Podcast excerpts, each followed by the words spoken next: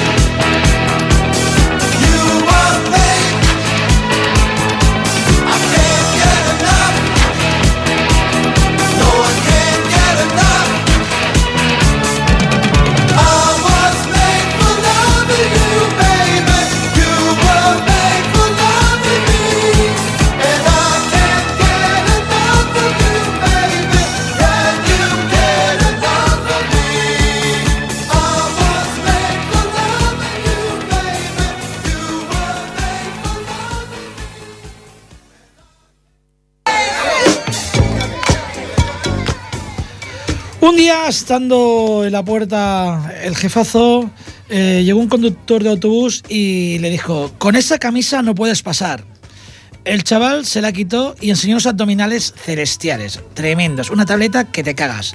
Y Ravel dio la orden de que se levantara la cortina púrpura de terciopelo que abría la puerta al país de las maravillas. Y aquí la explicación a, tan drástica cambio de opinión y código de bienvenida. Según él, palabras textuales, todo está hecho a ojo. Por eso me quedo en la puerta. Hay un tipo de persona que nunca pasará. Gente que viene y me dice, soy un millonario de Arizona. No quiero muermos sentados. Quiero que todo el mundo sea guapo y divertido. En la película Estudio 54, ya que se hizo una película sobre la discoteca, dirigida por Mark Christopher, en 1998 aparece este episodio. Y quienes aparecían por ahí a menudo, por lo menos en, en los platos del disc jockey, eran Cool and the Gun y el tema Celebration.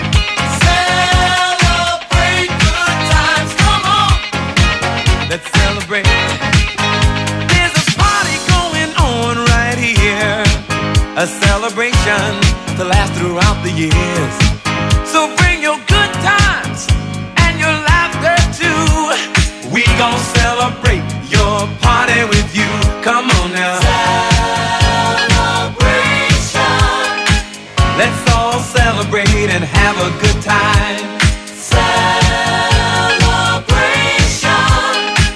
We gon' celebrate and have a good time.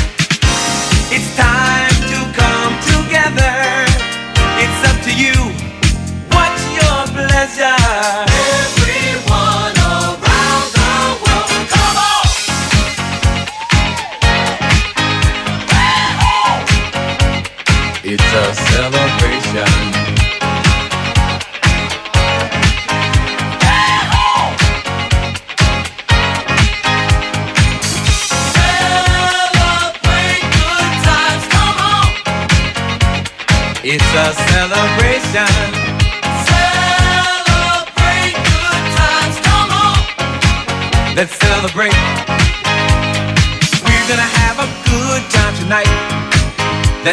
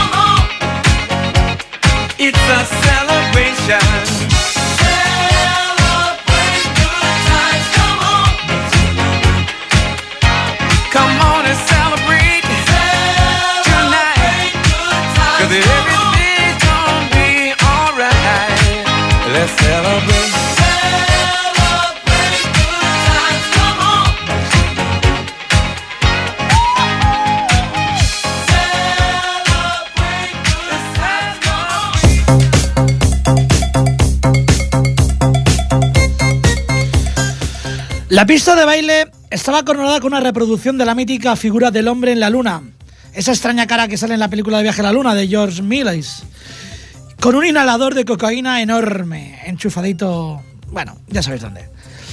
Pero la fiesta estaba en el segundo piso, en la que había encuentros sexuales de todo pelaje, de todo tipo y de toda clase. Y la superfiesta en el sótano. Por ahí pasaban Andy Warhol, Mick Jagger, su esposa Bianca, que celebró su cumpleaños allí. Fue el, el, único lunes, creo, que se abrió Estudio 54, fue para celebrar el cumpleaños de Bianca Jagger, que por cierto entró a lomos de un caballo blanco el día de su cumpleaños. Truman Capote, Mohamed Ali, Dolly Parton, de la que se cuenta que en una redada policial escapó por las escaleras de incendio, Grace Jones, Salvador Dalí, muchos de ellos eh, estuvieron el día de la inauguración. Y bueno, eh, ahí abajo ocurrían cosas que no sé si decirlas o no, porque llegaron a ocurrir verdaderas barbaridades. Pero vamos, vamos a seguir con la música, que es lo que nos importa en realidad aquí, y con Patrick Hernández y el tema Born to Be Alive.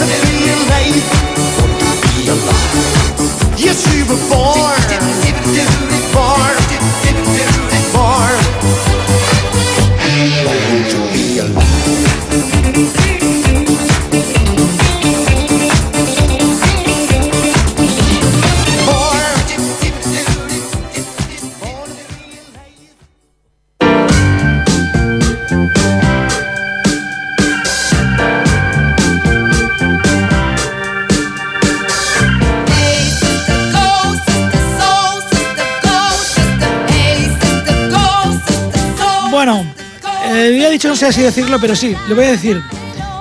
La verdad es que se vivieron algunos episodios eh, truculentos y escabrosos. En una, en una ocasión encontraron en el sótano, en la zona VIP, a una chica desnuda, maniatada a una tubería del techo, a la cual habían dejado allí colgada durante un día, después de que varios hombres hubieran tenido sexo con ella. Estudio 54 tuvo una vida de 33 meses, en los que la fiesta no acabó nunca, era la época del Vietnam, post-hippie y presida. Había tantas ganas de desfasar que a nadie le hubiera importado morir en la pista mientras actuaba Diana Ross, Chic, Village People o pinchaba un DJ. Estudio 54 fue el vórtice de la cultura del club. Eh, bueno, y este programa no sé si era el vórtice de algo, pero si alguna vez queréis solicitar algo, ya sabéis que hay un en Facebook está el Camaleo Roach y tenéis también aquí el teléfono del directo que es el 93 594 2164. Bueno, vamos a seguir poniendo musiquita y vamos a poner algo así como Casey and the Sunshine y el título se las trae. Band Shake Shake Shake Shake Your Body.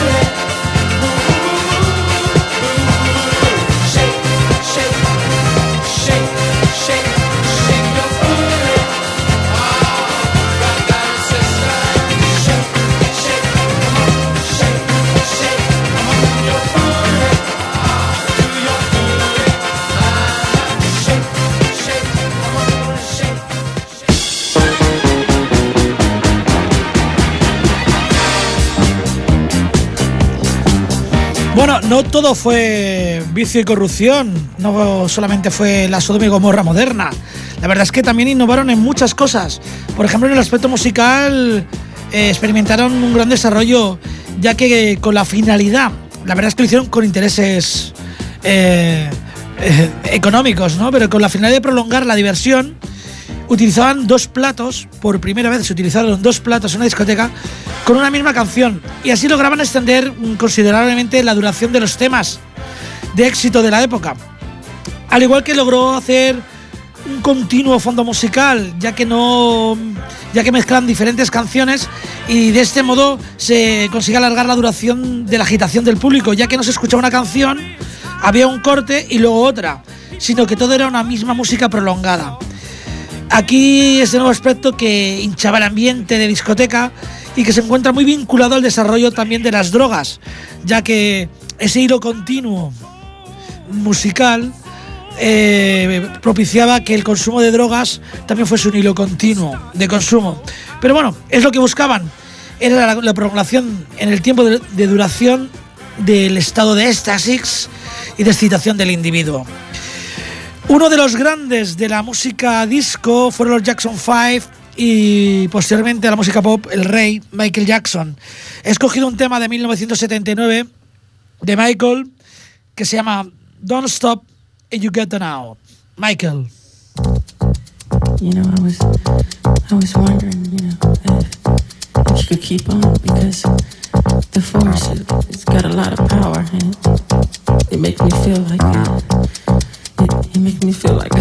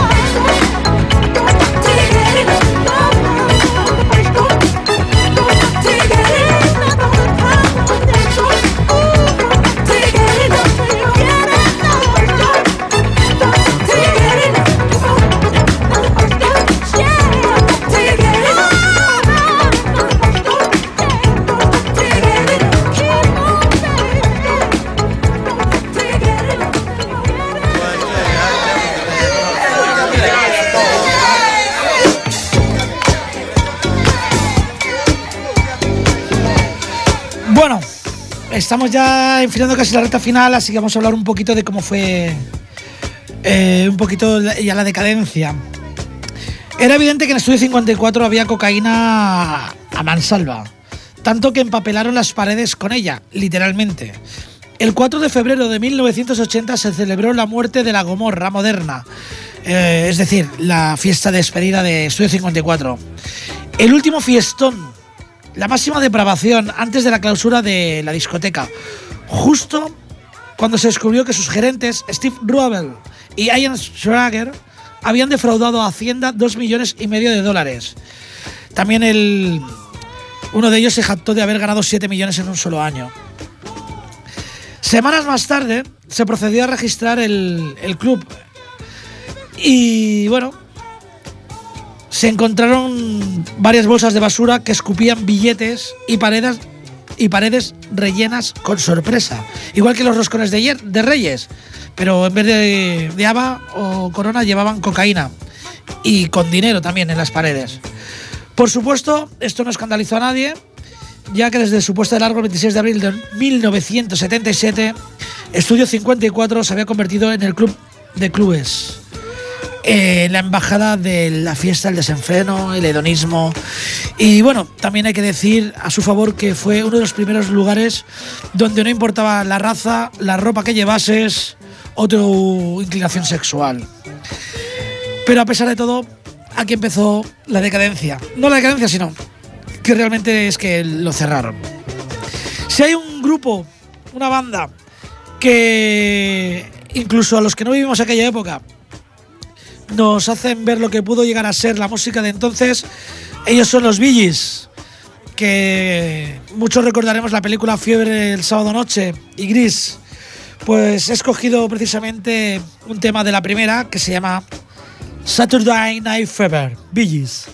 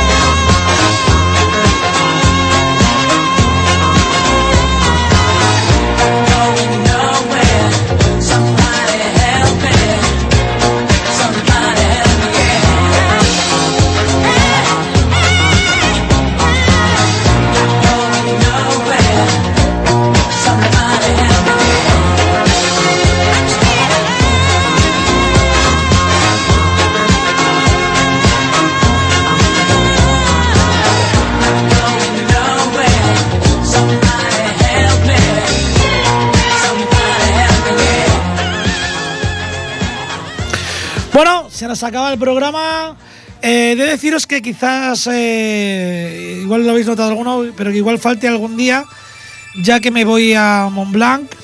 A finales de junio tengo que prepararme y no me da tiempo a preparar los programas a venir. Pero bueno, de todas maneras, si aunque sea grabado, será bueno. Ya os lo digo yo. Eh, hemos puesto al rey, a Michael, el rey del pop. Hemos puesto a los reyes de la música disco Billys. Y bueno, eh, vamos a decir una cosita, el último parrafada. Cerraron Estudio 54, que volvió a abrir en 1981. Pero evidentemente ya no era lo mismo. La última vez que se vio a Steve Rubel, antes de que muriera de SIDA en el 89, que también el SIDA fue una de las culpables de que se cerrase Estudio 54, fue en la Quinta Avenida. Él vio a un grupo de sus antiguos clientes. Cuando se acercó a ellos, se dio cuenta de que salían de Alcohólicos Anónimos. Robel, ya enfermo de SIDA, se escabulló. Ya no era ni guapo ni divertido. Os dejo con lo que vino después, la reina del pop, Madonna y el tema Legstar. Hasta la semana que viene.